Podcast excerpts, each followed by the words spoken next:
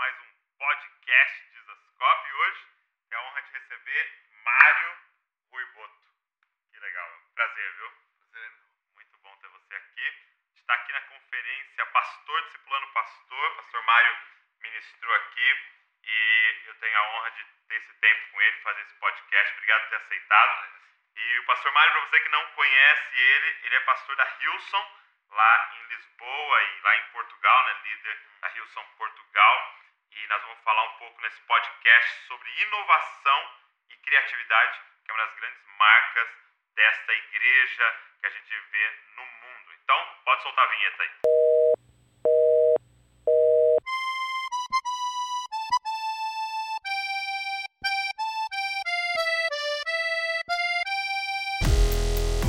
Está começando Podcast Jesus a revolução das cobras de Jesus.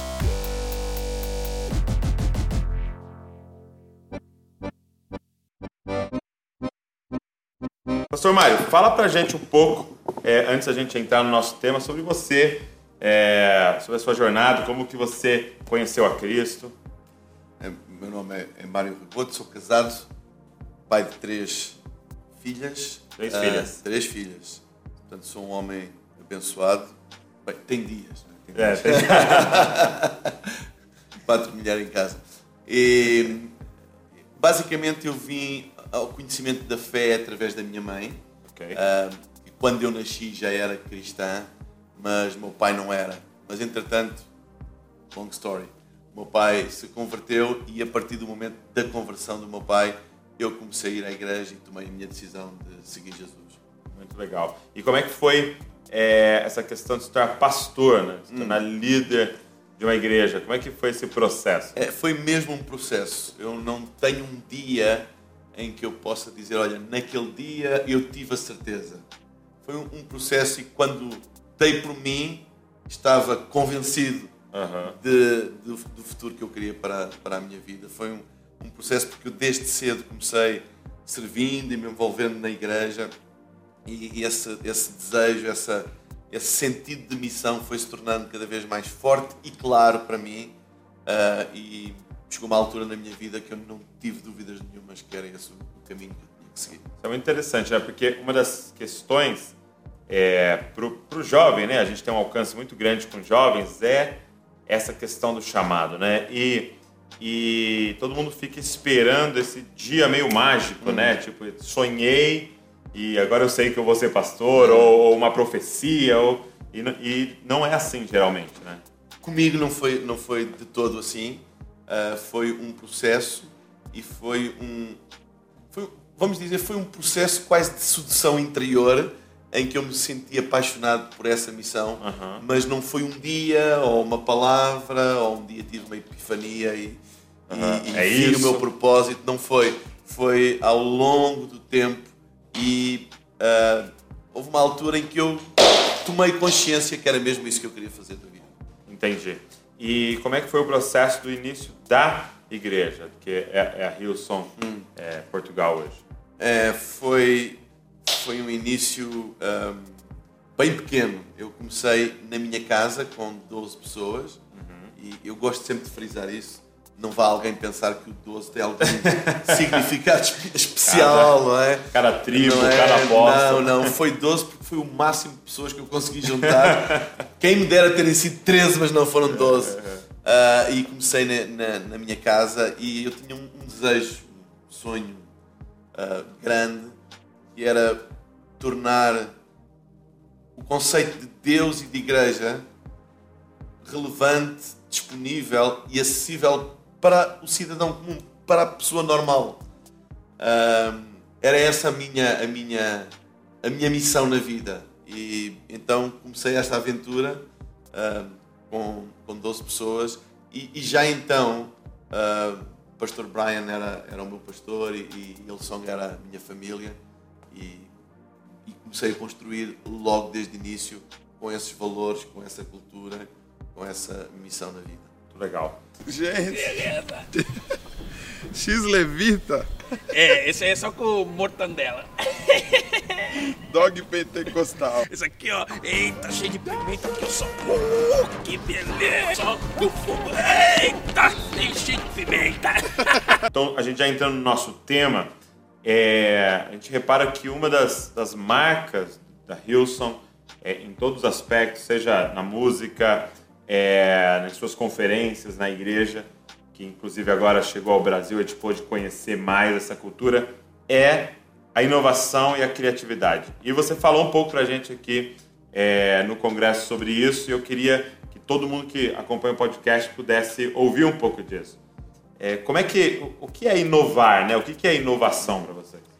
É, é, é interessante um, começar pela definição dos termos, porque às vezes usamos a mesma palavra, mas estamos a pensar em, em coisas diferentes. Sim, sim.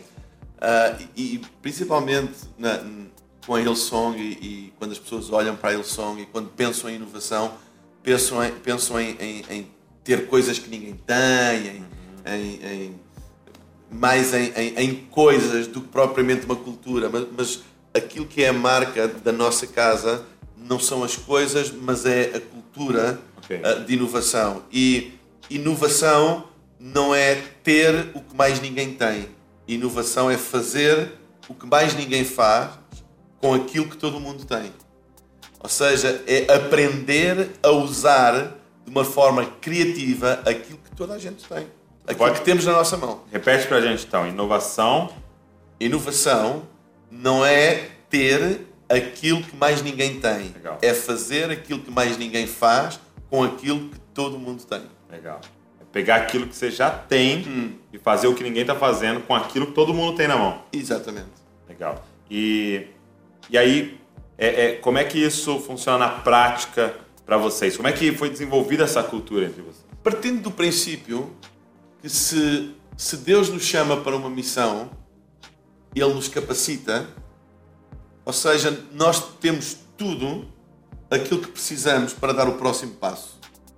Esse é o, é o valor, é o princípio. Ok. Não é, há... é isso quebra um grande sofisma, né? É... Porque até aqui mesmo no Brasil, a gente, eu percebo que a gente tem um olhar para a vida a partir da falta, né? É. é como se a gente olhasse para o copo meio vazio. Ah, mas olha, eu não consigo porque eu não tenho. É, acabamos por desenvolver uma, uma, uma mentalidade que se rege pelo princípio: se eu não tenho, eu não posso. Okay. Esse, esse é, o, é, o, é, o, é o mindset um, cultural que normalmente nós baseamos a nossa visão, a nossa cosmovisão do futuro. Uhum. Mas quando nós olhamos para a Bíblia e para a maneira como Deus, quer no Antigo Testamento, quer no Novo Testamento, como, como Deus fazia uh, milagres no meio do povo, no meio das pessoas, era sempre usando aquilo que já existia. Okay. Que, que normalmente era desprezado pelas pessoas. Ninguém colocava os seus olhos naquilo que já existia, colocavam os olhos naquilo que ainda não existia. Ou seja, se eu tivesse, eu poderia fazer. Uhum. Mas como eu não tenho, eu não posso. Mas o, o, a, a, a, Bíblia desafia a nossa maneira de pensar exatamente ao contrário, dizer, não, não, tu podes não ter, mas tu podes. E, e, tu podes, se tu usares aquilo que tens, que todo mundo pensa que é insuficiente, que tu nunca vais conseguir fazer com aquilo que tens, e tu usas aquilo que tens de uma maneira criativa, é isso que é inovação. Inovação é baseado naquilo que está disponível nas nossas mãos, só que é conjugado, é, é usado, é, é, gerido de uma maneira que nunca foi feita. Então gera inovação, gera um resultado novo.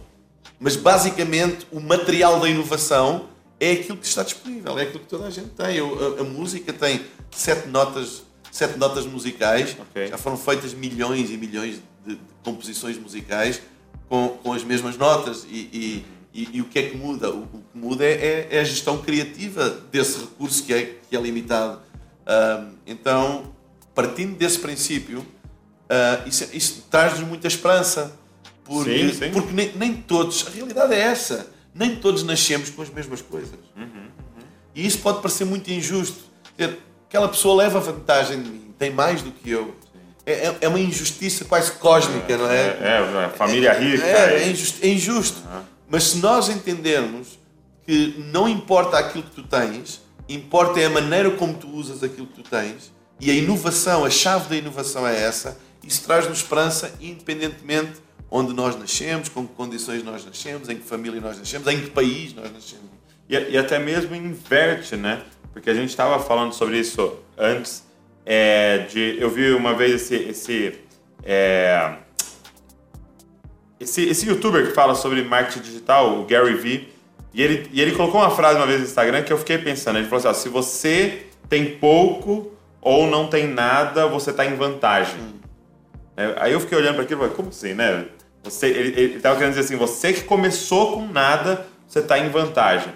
E você falando hoje me, me deu um insight sobre aquilo que ele estava falando, porque realmente, quando você tem, não, não é necessário inovar, né? É, eu percebo às vezes acontecendo isso aqui no, no Brasil. É, uma igreja quer fazer algo relevante, ela quer causar um impacto, e aí ela pensa o seguinte: tá, como é que eu vou causar um impacto? Como é que eu vou trazer um número grande de pessoas, por exemplo? Já sei, eu tenho dinheiro, vou trazer o melhor pregador.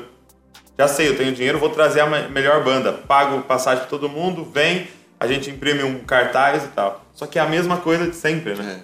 É a mesma coisa de sempre, mas porque tem né, o recurso. Agora, quando você não tem, aí você é obrigado a criar algo, né? fazer algo novo. E é, e é, nesse, e é na necessidade que nascem as maiores hum, criações humanas.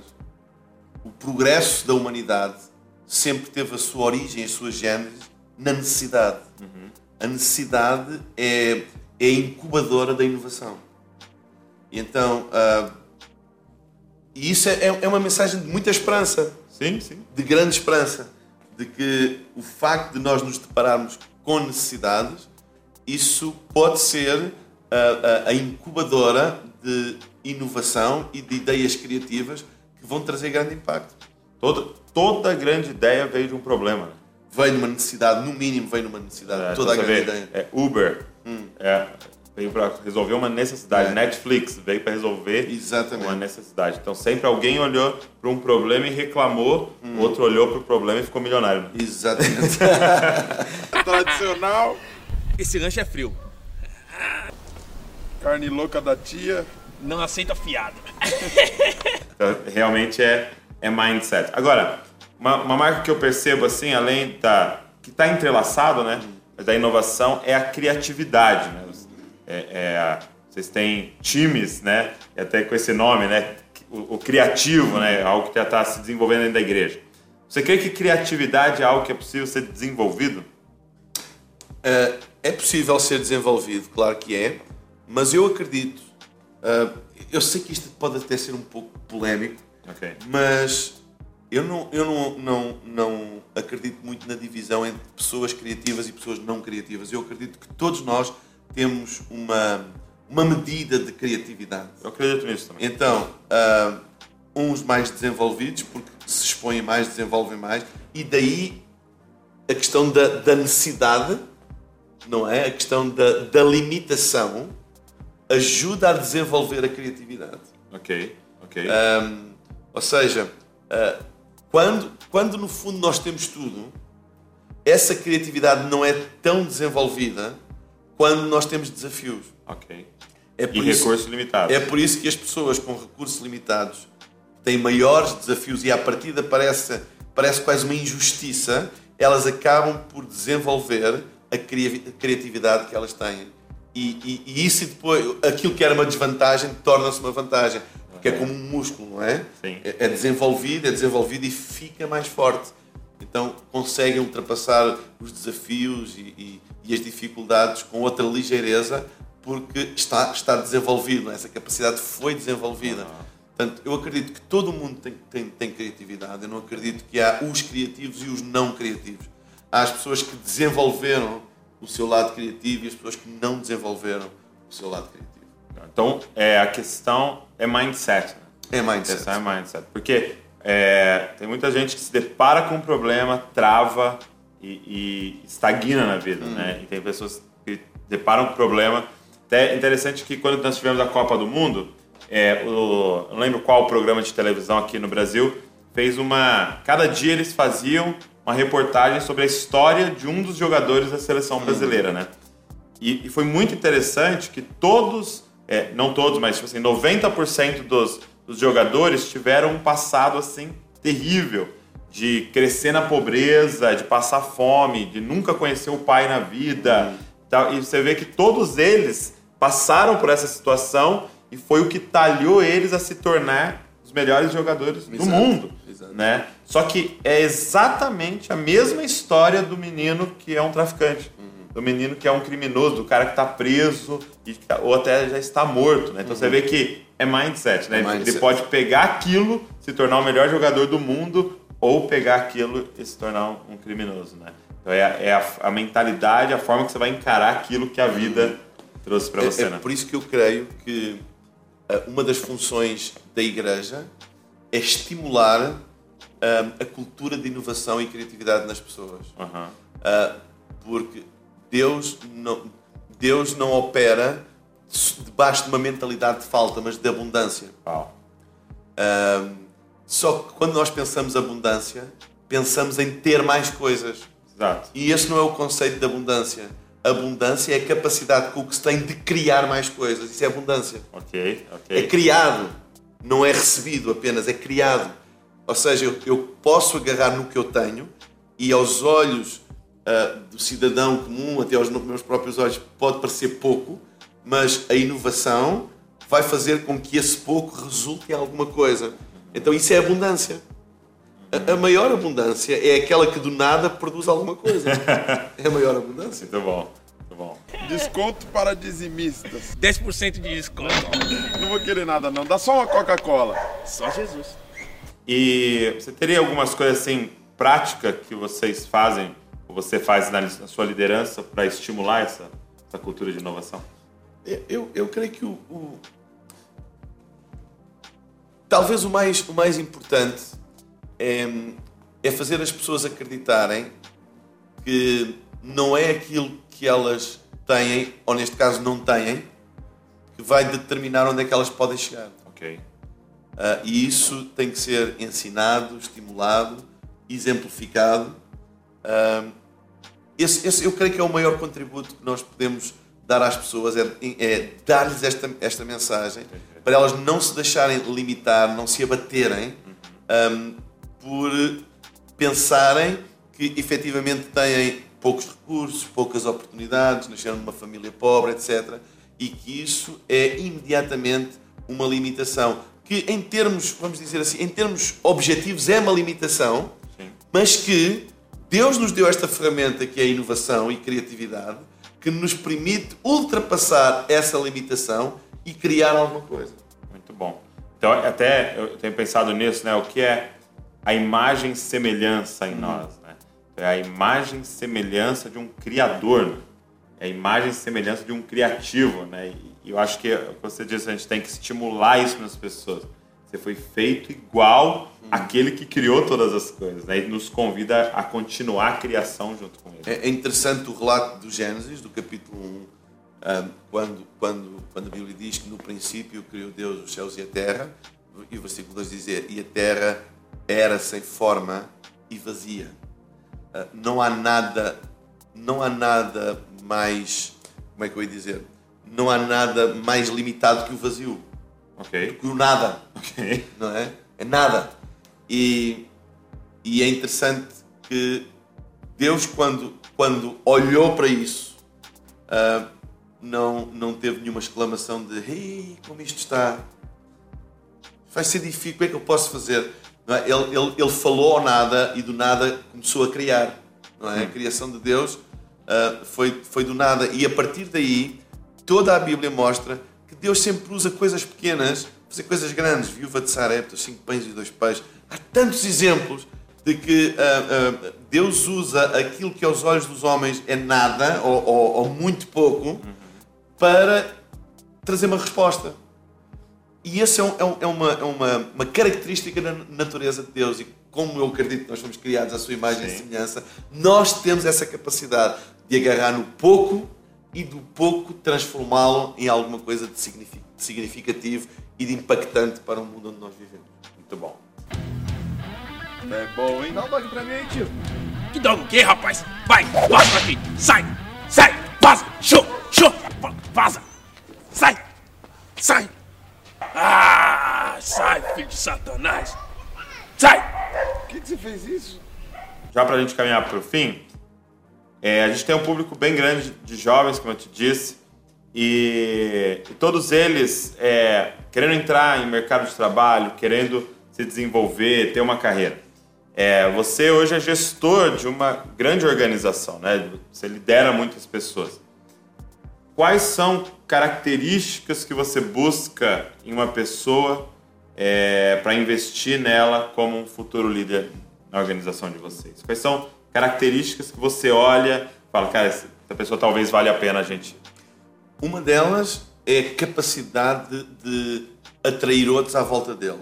Ok. Ou seja, criar uma equipa, criar relacionamentos de maneira a que possa, possa construir uma rede que ajude a, a construir aquilo que eu pretendo que essa pessoa uh, construa. Ok. Eu penso que hoje em dia a capacidade de construir equipa uh, é dos, dos, uh, das características mais importantes no que toca a escolher um profissional, um gestor, uh, um líder, em, em, seja em que área for.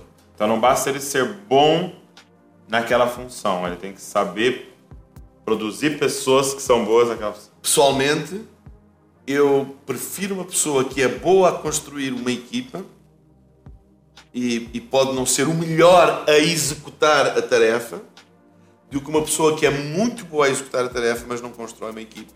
Isso é um risco para a organização, porque acabamos por ficar reféns do talento de uma pessoa, uh, reféns dos estados de alma de uma pessoa e, e, no fundo, reféns da, da direção e das decisões daquela própria pessoa.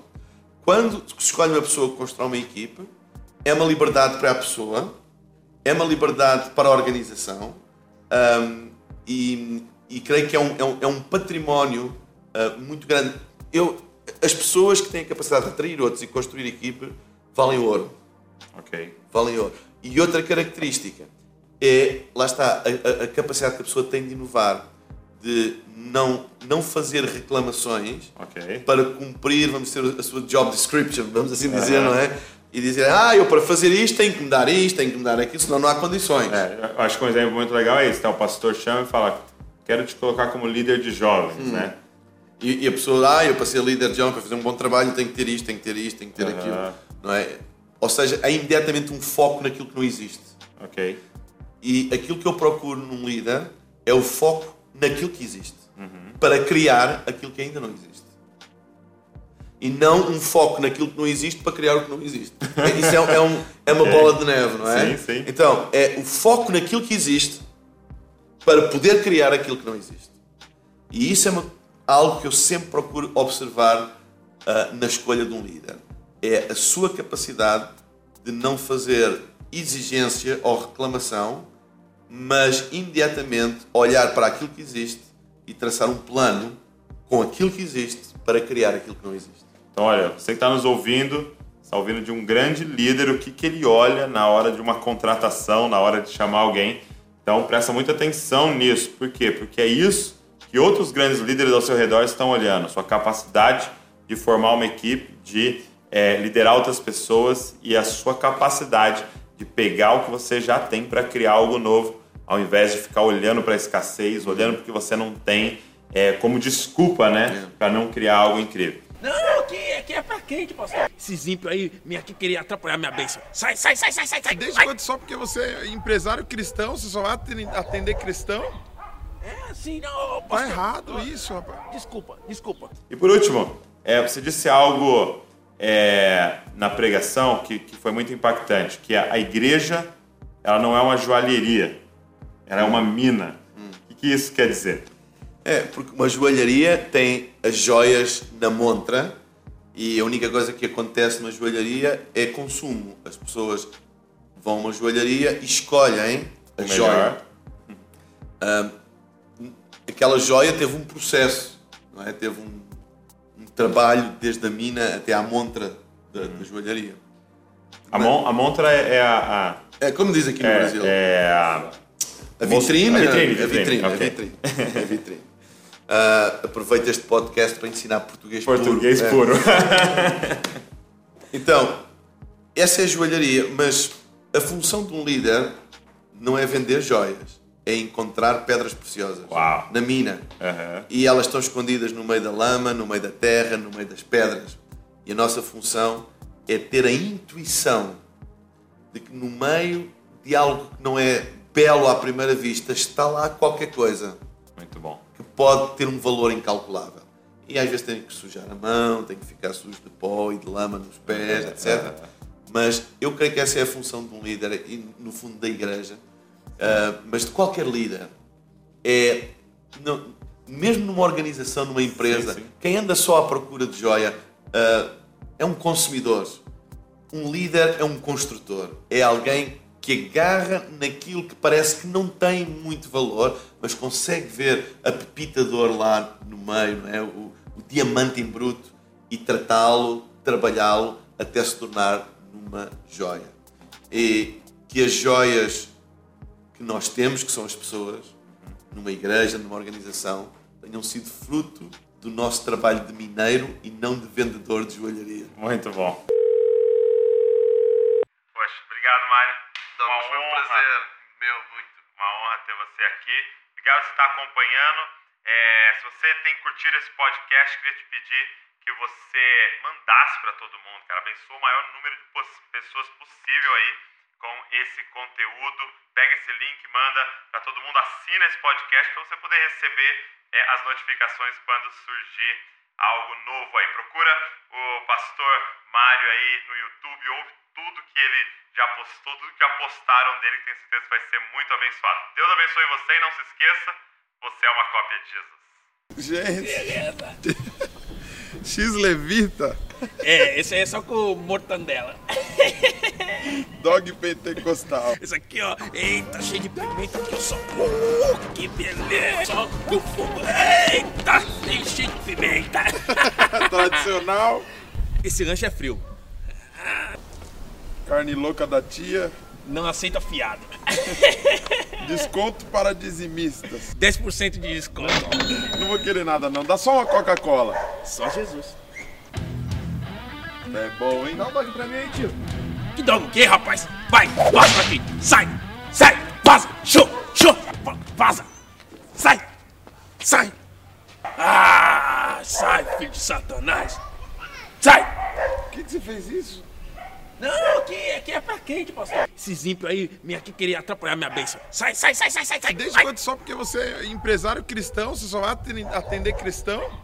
É assim, não, Tá pastor. errado isso, rapaz. Desculpa, desculpa. We're sorry, the number you have dialed is not in service at this time.